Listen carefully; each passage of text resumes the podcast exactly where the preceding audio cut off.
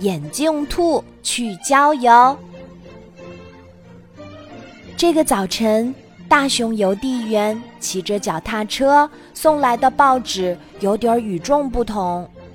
眼镜兔把小鼻子凑上去，用力的闻了闻，哇，上面好像沾着花朵的清香呢。时间过得好快呀，春天又到啦。眼镜兔早就应该猜到了，这么温暖的天气，大熊邮递员骑车经过的那片灌木丛，肯定开满了鲜花。我决定给自己放个假，去郊游。眼镜兔放下手中的铅笔，推开厚厚的一堆试卷儿，开开心心的出门啦。一路上。眼镜兔都在哼着歌儿，它其实并不怎么会唱歌儿，还常常跑调。但是，那又有什么关系呢？心情好的时候，哼什么小曲儿都是好听的。小鸟不咕咕，一路跟着蹦蹦跳跳的眼睛兔，它这几天才学会飞行。技术也不是那么好，总是不能飞到很高很高的地方。但是，那又有什么关系呢？妈妈说过，慢慢来嘛，反正早晚都会飞得很高很高的。早一天或者晚一天，又有什么关系呢？不一会儿，眼镜兔。就来到了开满鲜花的灌木丛，好香啊！眼镜兔忽然有点后悔，出门前忘记带上我的玻璃瓶子了。眼镜兔的书桌上摆着很多不同形状的玻璃瓶子，小小的瓶口还塞着不同颜色的木头塞子。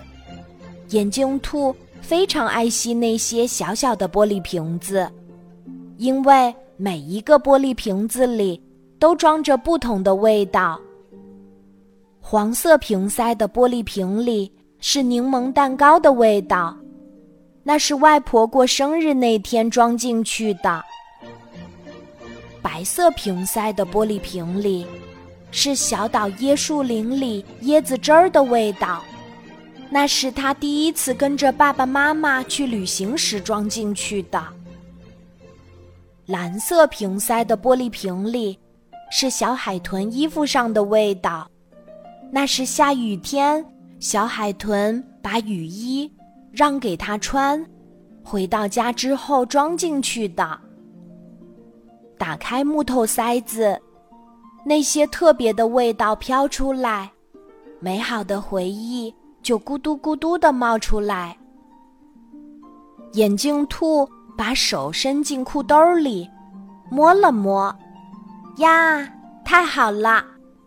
他把今天的报纸带出门了。眼镜兔找到了一个矮矮的小树桩，当做凳子坐上去，然后他慢慢的展开手中的报纸，扶了扶鼻梁上的眼镜。认真的阅读起来。小鸟布咕咕忍不住滑翔下来，降落到眼镜兔的脚旁边儿。嘟嘟嘟，布咕咕用小嘴轻轻地啄着小树桩，很想引起眼镜兔的注意，可是眼镜兔看得太投入了。根本没发现身边有一只这么可爱的小鸟。小鸟布咕咕有点着急了，它扑棱着翅膀，飞到眼镜兔的头顶上。眼镜兔觉得头上痒痒的，就伸手去挠了挠。哎呀，我抓住了一只小鸟！眼镜兔吓了一大跳。被眼镜兔抓在手心里的小鸟布咕咕，一点儿都不害怕。嘟嘟嘟，它用小嘴轻轻地啄着眼镜兔的手。哈哈，好痒啊！眼镜兔忍不住笑着松开了手。小鸟布咕咕在眼镜兔身边笨拙地飞着，好呆萌的样子。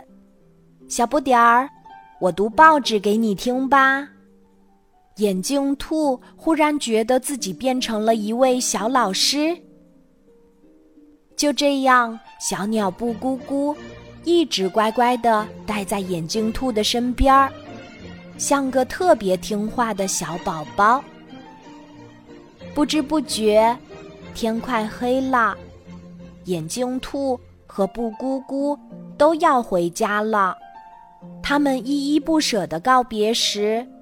小鸟布咕咕在眼镜兔手中的报纸上啄了一个小小的洞，因为他猜到，眼镜兔回家后一定会把这份沾满花香的报纸装进玻璃瓶子里。他会记得这个小洞是我啄的吧？嗯，一定会。小鸟布咕咕开心地想。